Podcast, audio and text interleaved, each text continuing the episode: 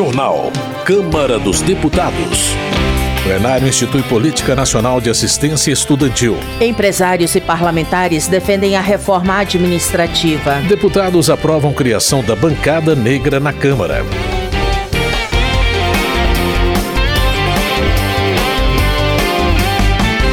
Boa noite. A Câmara terá agora uma liderança formal para parlamentares negros, com direito a voz e voto na reunião de líderes e no plenário. A reportagem é de Antônio Vital.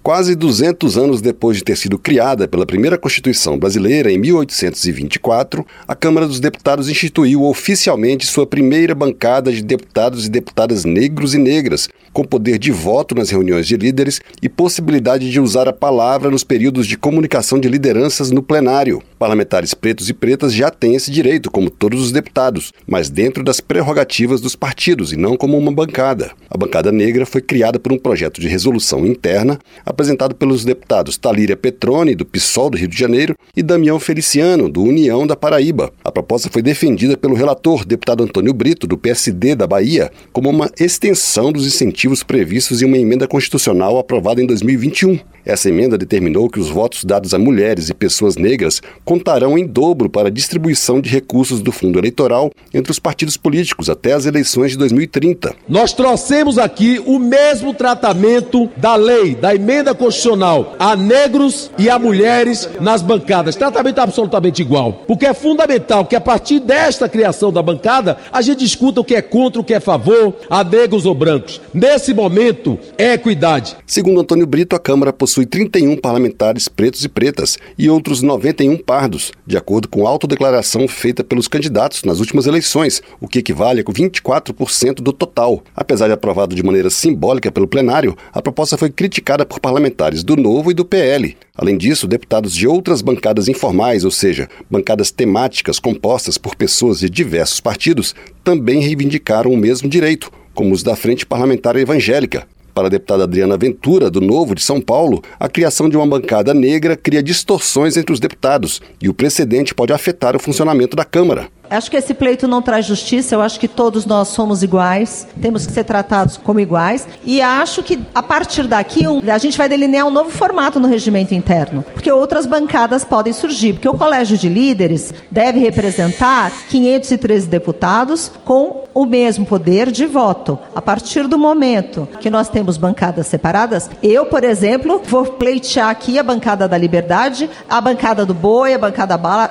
A deputada Silvia Cristina, do PL de Rondônia, criticou o que chamou de distinção entre os parlamentares a partir da cor da pele. Sou mulher e sou negra, eu penso que não tem que haver mais distinção. O PL entende que criando-se uma bancada negra, não vai realmente chegar no consenso as nossas ações, especialmente. Nós queremos que de fato essa casa esteja trabalhando brancos, negros, pardos, amarelos, azuis, de maneira coesa realmente. E algumas garantias para as mulheres e negros nós já temos em lei. A criação de uma bancada não iria resolver dessa maneira, por isso o PL orienta não. O texto aprovado permite a participação da bancada negra nas reuniões de líderes, que define a pauta de votações do plenário com voz e voto, e garante cinco minutos semanais no período reservado para comunicações de liderança no plenário, destinado para cada partido declarar seu voto em cada projeto em pauta. A deputada Talíria Petrone, do PSOL do Rio de Janeiro, autora da proposta, considerou histórica a criação da bancada negra. A gente não está falando de direita ou esquerda, estamos falando da própria democracia brasileira, que infelizmente ainda não chegou plenamente para as pessoas negras no Brasil. Mas ao mesmo tempo, a nossa história é história de luta, história de resistência, história de saberes, história de intelectuais, de professoras, de parlamentares, de tantos e tantas que abriram caminho caminho para o povo negro ocupar cada vez mais e mais espaço. Essa bancada é um marco histórico no parlamento brasileiro. O projeto que cria a bancada negra de deputados e deputadas seguiu para promulgação pela mesa diretora da Casa. Da Rádio Câmara de Brasília, Antônio Vital. Homenagem. Geovânia de Sá, do PSDB de Santa Catarina, parabeniza a cidade de Criciúma, que completa 98 anos de emancipação político-administrativa em 4 de novembro. A parlamentar destaca a qualidade de vida, a pujança e a diversidade econômica de sua cidade natal, assim como enaltece as belezas naturais do município localizado entre a serra e o mar. Raimundo Santos, do PSD do Pará, homenageia o pastor Samuel Câmara, que preside a Assembleia de Deus em Belém e que, segundo o deputado, tem realizado importantes projetos sociais. Ele afirma que anualmente mais de mil profissionais da área da saúde e da assistência social realizam atendimentos a pessoas carentes como parte de ações promovidas pela entidade. Cultura. Guilherme Boulos, do PSOL, presta homenagem a Danilo de Miranda, filósofo, sociólogo e diretor do SESC São Paulo, que faleceu aos 80 anos. O deputado afirma que Danilo de Miranda tornou-se grande referência da cultura paulista e brasileira, tendo sido, em sua visão, um dos responsáveis pela popularização dos serviços oferecidos pelo SESC. Em contraponto às comemorações do Halloween, que tem origem celta, Chico Alencar, do Pessoal do Rio de Janeiro, lembra que 31 de outubro marca datas importantes relacionadas à cultura brasileira. É o dia do Saci Pererê, figura do folclore que driblou a escravidão apesar do sofrimento, e o Dia Nacional da Poesia, em homenagem ao aniversário do poeta mineiro Carlos Drummond de Andrade. Segurança Pública.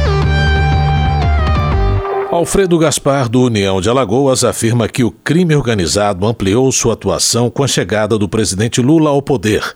O deputado cita recentes casos de violência ocorridos no Rio de Janeiro e na Bahia e questiona por que o governo não concordou com uma intervenção federal nos dois casos. Para ele, a omissão mostra que a gestão Lula não tem um plano para enfrentar a criminalidade no país. Desenvolvimento Regional.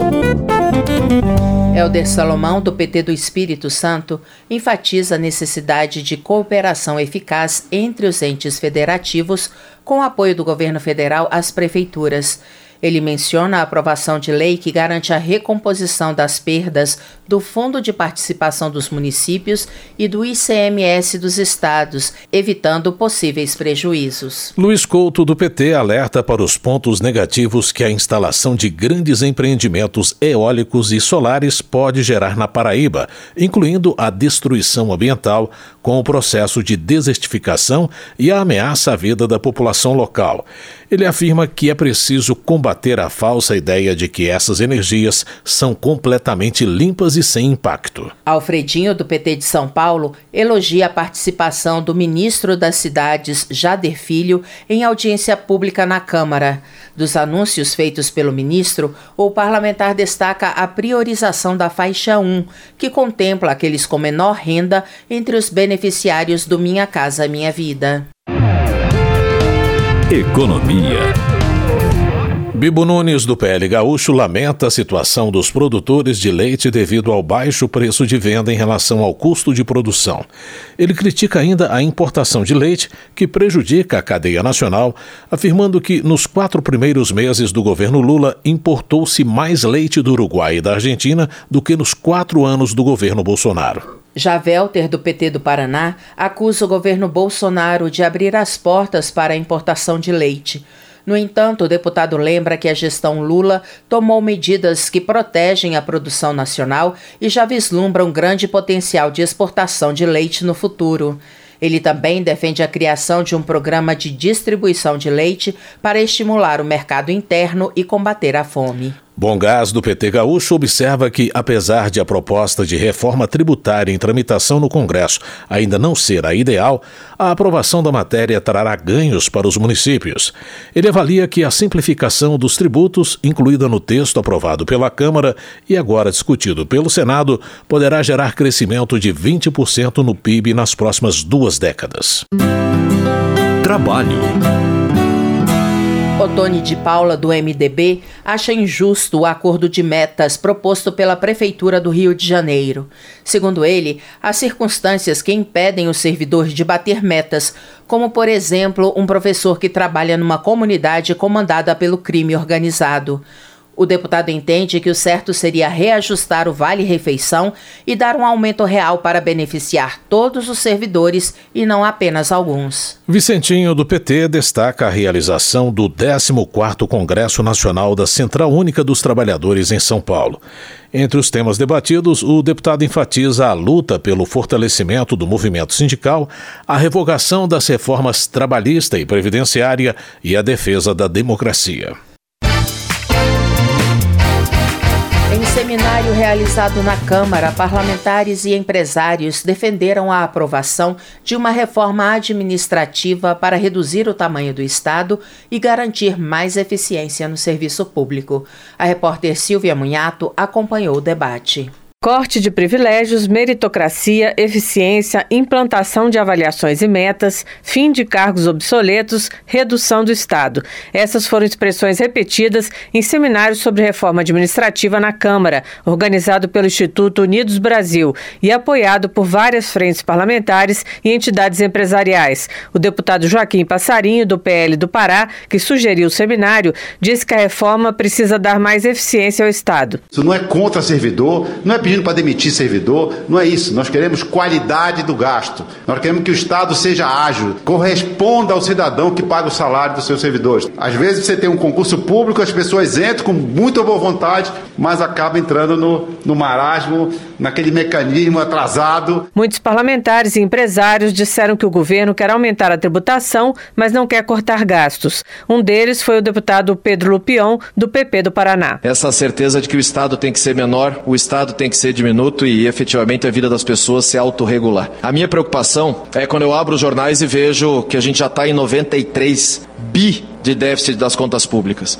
Eu vejo que não há o compromisso em segurar a gastança. Flávio Rocha, presidente do Grupo Guararapes, que entre outras empresas administra as lojas Riachuelo, disse que a reforma administrativa é a principal reforma a ser feita. Parece que algumas autoridades perguntam quanto é possível extorquir da sociedade brasileira. Aonde tiver uma teta, uma fonte de recursos, vamos lá com voracidade total. Nós estamos vivendo um clima de perdulariedade, porque estamos desconectados pergunta que antecede, que tamanho de Estado nós precisamos. Para Rudinei Marques, presidente do Fórum Nacional Permanente de Carreiras Típicas de Estado, a discussão sobre a reforma administrativa não pode ser panfletária. Ele afirmou que não é verdade que o funcionalismo seja caro, inchado e ineficiente. Desses 11 milhões e meio de servidores, 6 milhões e meio estão municípios, com uma média salarial de 3 mil reais. Aí o pessoal, ah, são super salários pagos indiscriminadamente. Nos estados, essa média dobra para 6 mil. Rudinei disse ainda que a relação entre o total de servidores e tamanho da população brasileira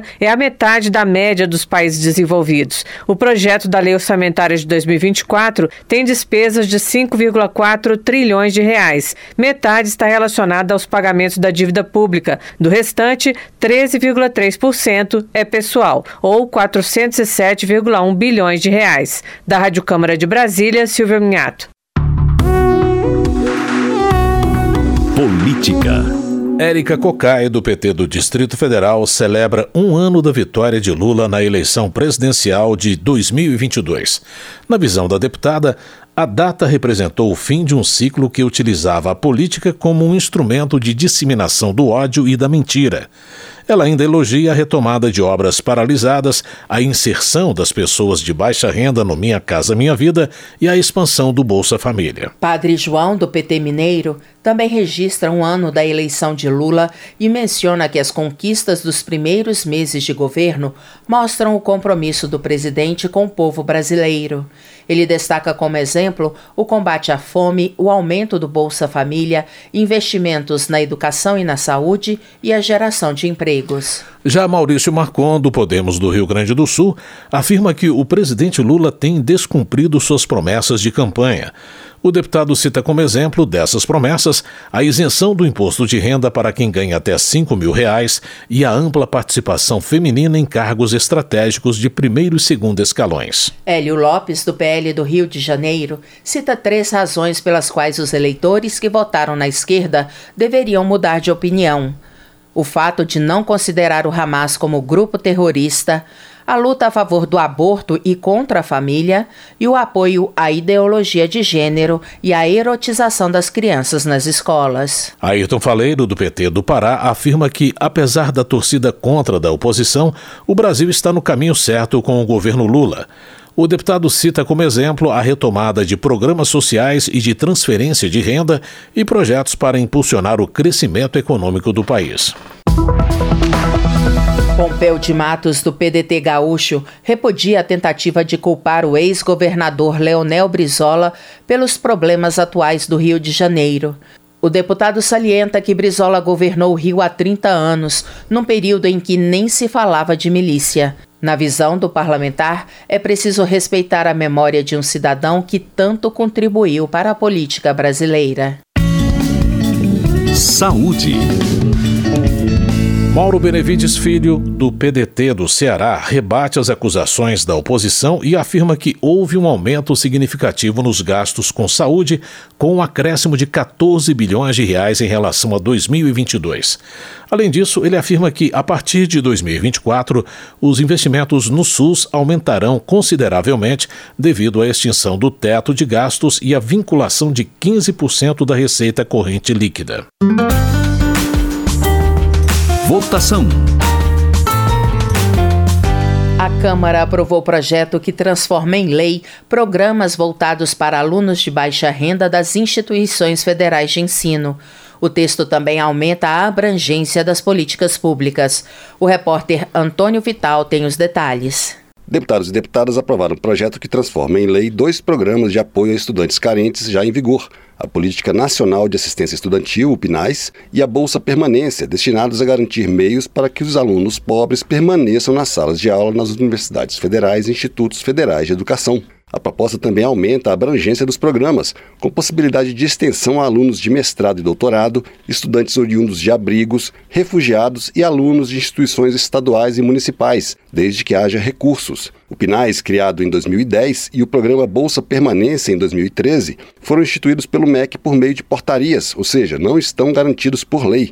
O texto apresentado pela relatora, deputada Alice Portugal, do PCdoB da Bahia, prevê 10 ações diferentes para o PNAES, o que está em vigor já beneficia alunos com renda familiar de até um e meio salário mínimo por pessoa, com auxílios para moradia, alimentação, transporte, saúde, inclusão digital, cultura, esporte, creche e apoio pedagógico. Pela proposta aprovada, terão prioridade a assistência estudantil, com ações de moradia, alimentação, transporte e atenção à saúde, os alunos quilombolas, indígenas e oriundos de outras comunidades tradicionais, a proposta define os critérios para receber o benefício, como ter cursado o ensino básico na rede pública ou ter sido matriculado por meio de cotas. O texto acrescenta outras ações como acessibilidade para alunos com deficiência, bibliotecas 24 horas e apoio à saúde mental. Além disso, prevê que o governo poderá criar e pagar o benefício permanência na educação superior para alunos de famílias de baixa renda, inscritos no CAD Único, Cadastro de Benefícios Sociais. Apesar de aprovado pela maioria do plenário, a proposta foi criticada pela oposição. O deputado Gilson Marques, do Novo de Santa Catarina, disse que não existem recursos para pagar os benefícios e defendeu prioridade para a educação básica. Será que a educação básica proposta pelo governo federal, pelo Estado, ela está sendo beneficiada? O fato é que mais dinheiro e mais programa é como se botasse mais água em torneira furada. Não é mais dinheiro que vai resolver. O PISA está aí para se analisar. 50% dos alunos saem do segundo grau sem saber matemática básica sem interpretar texto. Para a relatora Alice Portugal, os benefícios são fundamentais para evitar a evasão dos alunos de famílias carentes das instituições de ensino. Nós temos uma legião de alunos pobres, alunos de famílias sub-remuneradas, com uma condição de manutenção de vida muito difícil e que muitos deles, exatamente nos últimos quatro anos, 60% deles se evadiram das universidades e dos institutos federais brasileiros. Tivemos uma baixa permanência por conta da depreciação desta política de assistência estudantil. O projeto que transforma em lei dois programas de apoio a estudantes carentes já em vigor, a Política Nacional de Assistência Estudantil, PNAES, e a Bolsa Permanência, seguiu para análise do Senado. Da Rádio Câmara de Brasília, Antônio Vital. Termina aqui o jornal Câmara dos Deputados, com trabalhos técnicos de Everson Urani e apresentação de Luciana Vieira e José Carlos Andrade. Uma ótima noite para você. A Voz do Brasil retorna na segunda-feira. Uma boa noite e um bom fim de semana. Você ouviu A Voz do Brasil. Boa noite.